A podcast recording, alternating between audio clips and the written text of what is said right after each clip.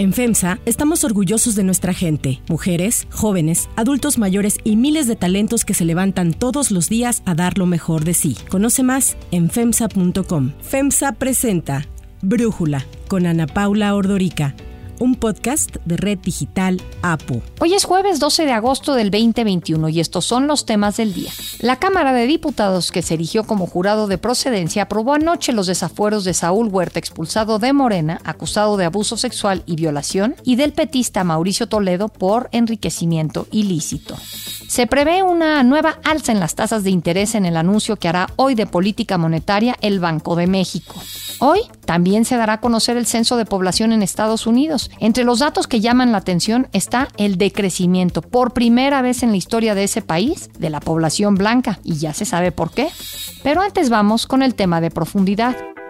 El resultado es positivo. El desempeño de la delegación en numeralia creo que, que, deja bastante buen sabor de boca. Es la voz de Ana Gabriela Guevara, la directora de la Comisión Nacional de Cultura Física y Deporte, la CONADE, quien así evaluó la participación de México en los Juegos Olímpicos de Tokio. Aunque Guevara había pronosticado 10 medallas, México terminó en el lugar 84 de 86 en el medallero. En perspectiva de población, con sus cuatro medallas en Tokio, México ganó 0.03 medallas por cada millón de habitantes, y con respecto a los 93 países que sí lograron medallas, solo India, Indonesia y Nigeria tuvieron un peor rendimiento con relación a sus habitantes. Un análisis de The Economist muestra que la economía determina una buena parte de las medallas olímpicas. Olímpicas. Al comparar la relación entre diferentes variables como población, salud, educación y economía y la proporción de medallas olímpicas ganadas por cada delegación, se demuestra que el PIB es el factor más importante que determina el éxito.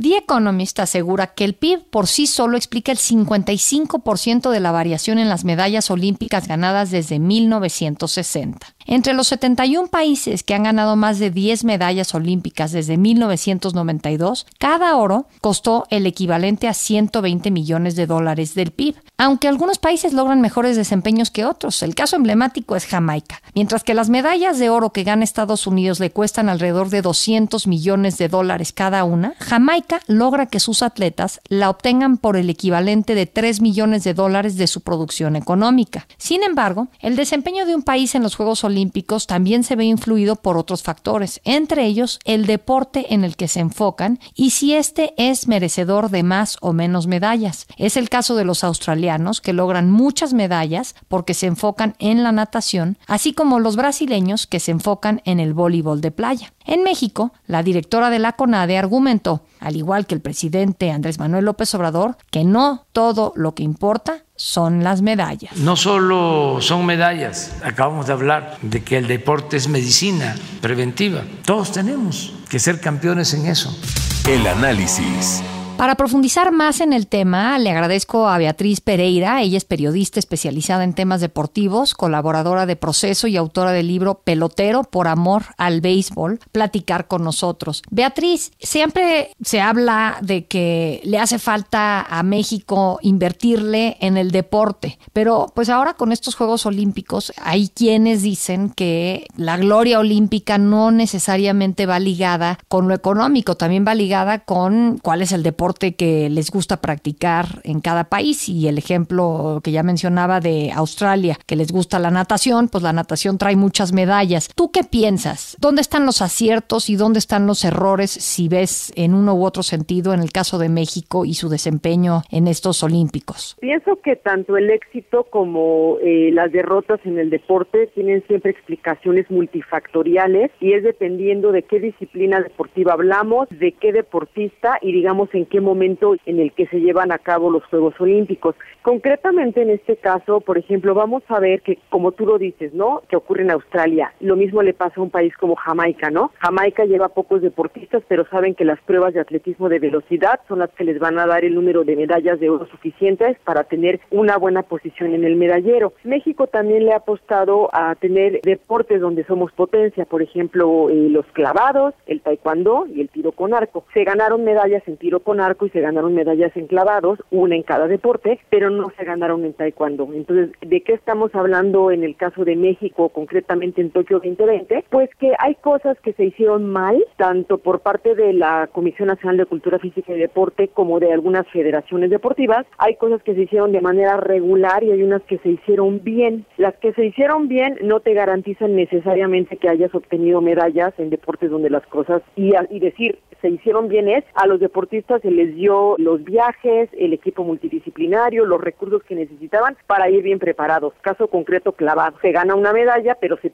no se gana, por ejemplo, la del trampolín sincronizado tres metros con Yael Castillo y con Juan Manuel Zelaya. En el caso de tiro con arco también es un deporte muy apoyado, que tuvo los recursos, que se le fue bien. Ana Gabriela Guevara esperaba tres medallas, se ganó una. Y en el caso del taekwondo, pues fue un deporte en el que han tenido dinero, no lo tuvo Briseida Costa, una de las dos que clasificaron. México estaba acostumbrado a ir por lo menos con cuatro competidores en taekwondo, califican dos, pierden en su primer combate, quedan eliminados y ahí sí podríamos hablar de que las cosas en el taekwondo se hicieron tan mal que solamente clasificaron dos y los dos que fueron no pudieron ni siquiera aspirar a una medalla. Y en el tema de género, ¿cómo lo sientes? ¿Cuántos deportistas, hombres, mujeres, se llevaron en esta ocasión en la delegación mexicana y te parece que fue adecuado o no, Beatriz? Prácticamente la delegación mexicana fue 50-50% hombres y mujeres, porque digamos que uh, cuando tú compites, eh, pues no tiene nada que ver si eres hombre o eres mujer, ¿no? Es decir, llevamos más mujeres, ¿por qué? Porque el equipo femenil de softball por primera vez clasifica unos Juegos Olímpicos. Es la primera representación nacional de puras mujeres, o sea, un equipo de mujeres que clasifica a cualquier edición olímpica por parte de México. Eso te permite llevar más. ¿Qué es lo que vemos?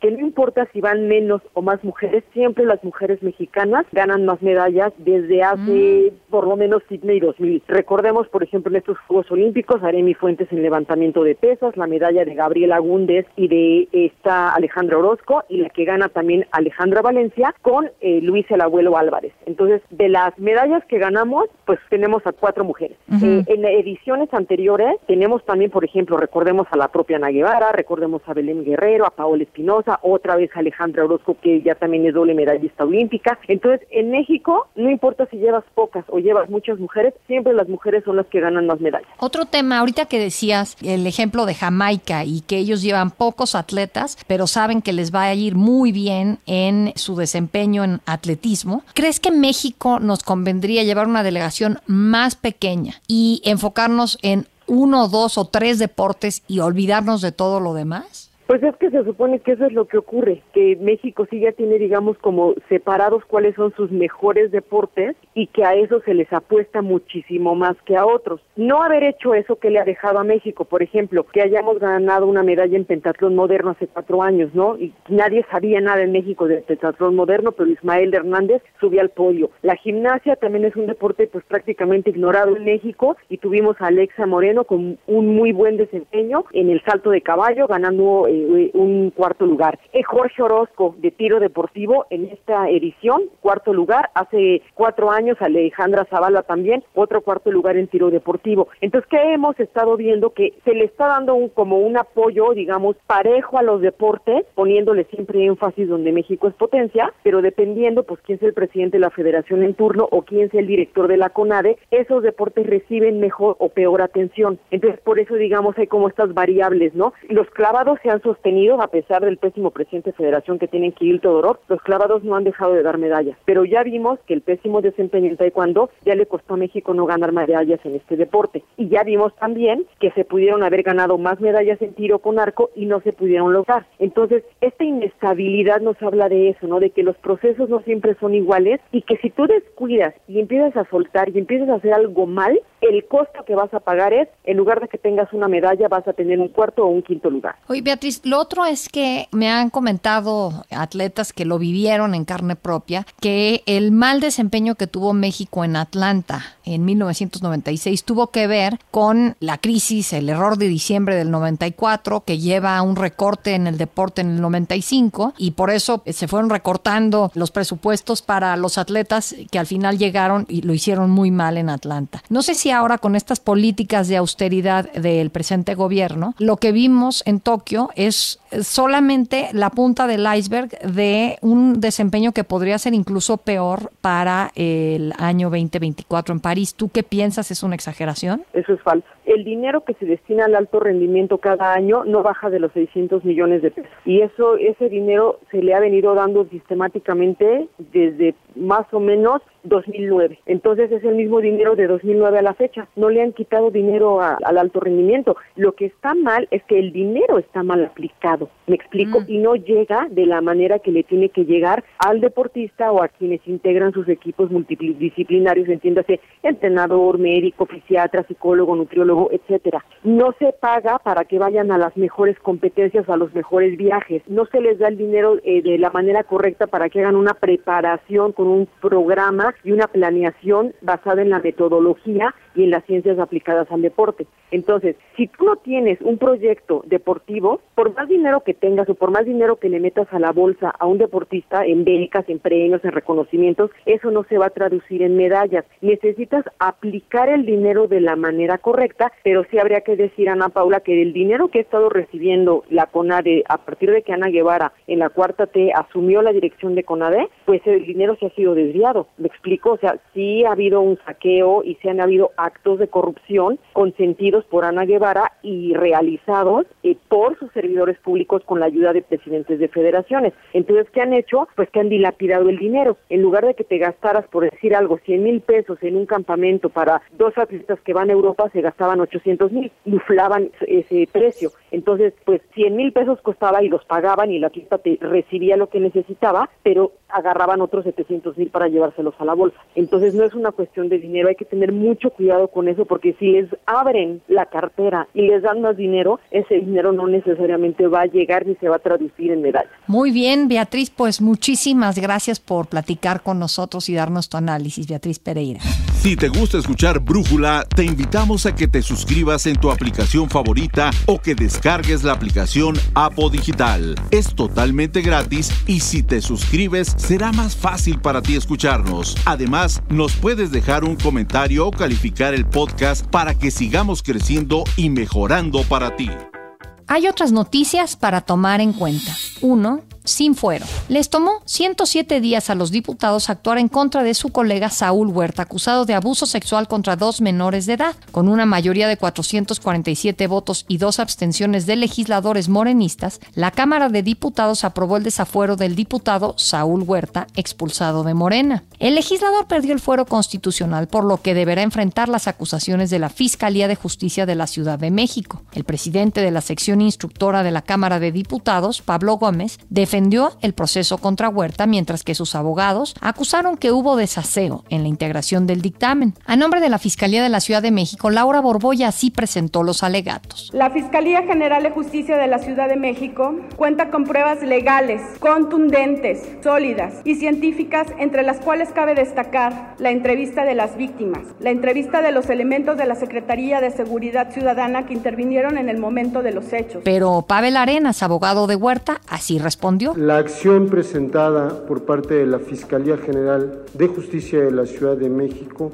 carece de legitimidad, en virtud de que se violentó el debido proceso en contra del diputado Benjamín Saúl Huerta Corona. En Twitter, y a pesar de las dos abstenciones de morenistas, el líder nacional de ese partido escribió, no somos iguales, en la cuarta transformación no hay intocables. El otro caso que ayer se discutió en la Cámara de Diputados que se erigió como jurado de procedencia fue el del petista Mauricio Toledo, acusado de enriquecimiento ilícito. Su desafuero se aprobó con 381 votos a favor, 24 en contra y 37 abstenciones. Ante los diputados, el fiscal especializado en combate a la corrupción de la Fiscalía de la Ciudad de México, Rafael Chong, informó que para evitar a la justicia, Mauricio Toledo huyó del país desde el 26 de julio y ahora está en Chile. Sin embargo, Toledo explicó en un comunicado que es hijo de padres chilenos y que su salida del país obedece a compromisos contraídos con anticipación. Toledo reiteró su inocencia y aseguró que en su momento presentará las pruebas. Antes de que se iniciara el proceso de desafuero en su contra, Toledo presentó una solicitud de licencia por tiempo indefinido para separarse del cargo como diputado federal.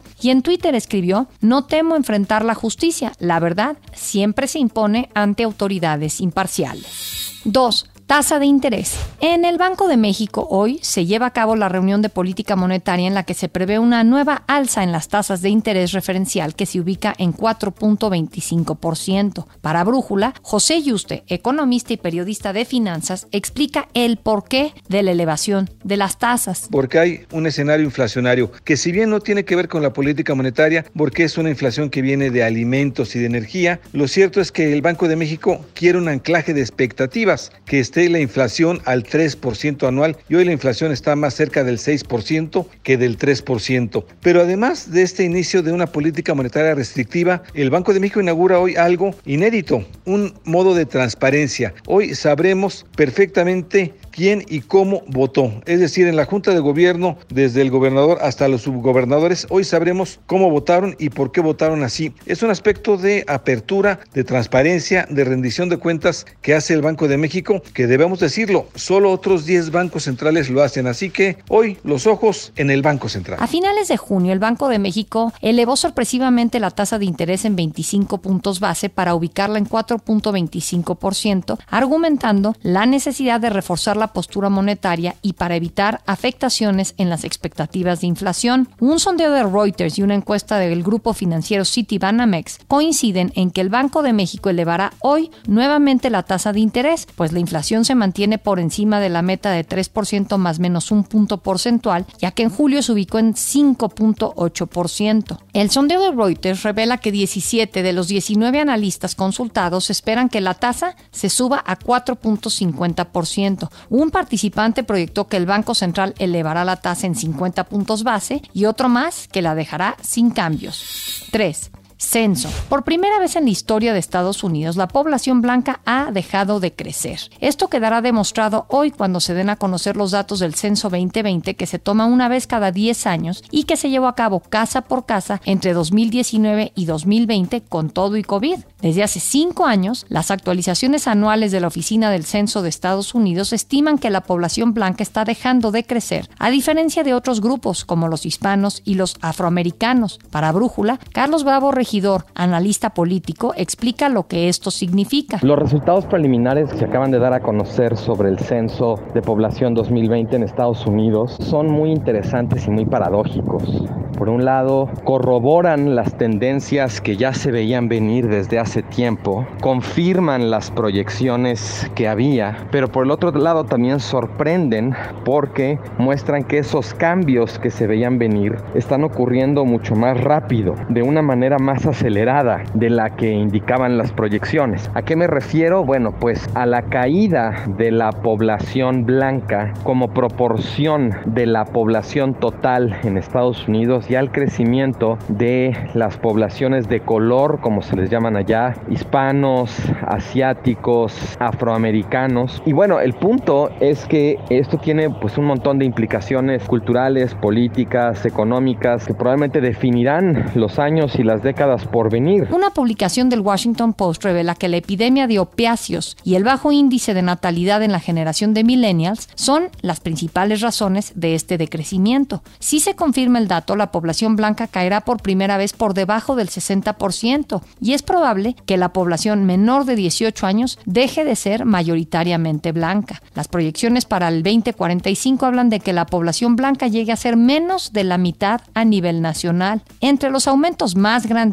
y constantes de población están los hispanos, que se duplicaron en los últimos 30 años a casi el 20%. Se espera que este grupo impulse la mitad del crecimiento en más de 10 estados, entre ellos Texas, Florida, Arizona y Nuevo México. Los asiáticos, que constituían alrededor del 3% de la población en 1990, podrían duplicar la cifra en este censo, mientras que la población afroamericana se mantiene en alrededor del 12%. Carlos Bravo también nos dice lo que implica en términos políticos. Como sabemos, el Partido Demócrata es un mosaico muy diverso de distintos grupos y sobre todo de distintas minorías, a diferencia del Partido Republicano que cada vez más se asemeja como a un monolito, sobre todo de la población blanca. Esto parecería indicar que el cambio demográfico en Estados Unidos apunta a favorecer a los demócratas y opera en detrimento de los republicanos. Yo soy Ana Paulo Ordorica. Brújula lo produce Batseba Feitelson. En la redacción, Elizabeth Rangel. En la coordinación, Christopher Chimal y en la edición, Omar Lozano. Yo los espero mañana con la información más importante del día. Oxo, Farmacias ISA, Cruz Verde, Oxo Gas, Coca-Cola FEMSA, Invera, Torrey y PTM son algunas de las muchas empresas que crean más de 245 mil empleos tan solo en México y generan valor como parte de FEMSA.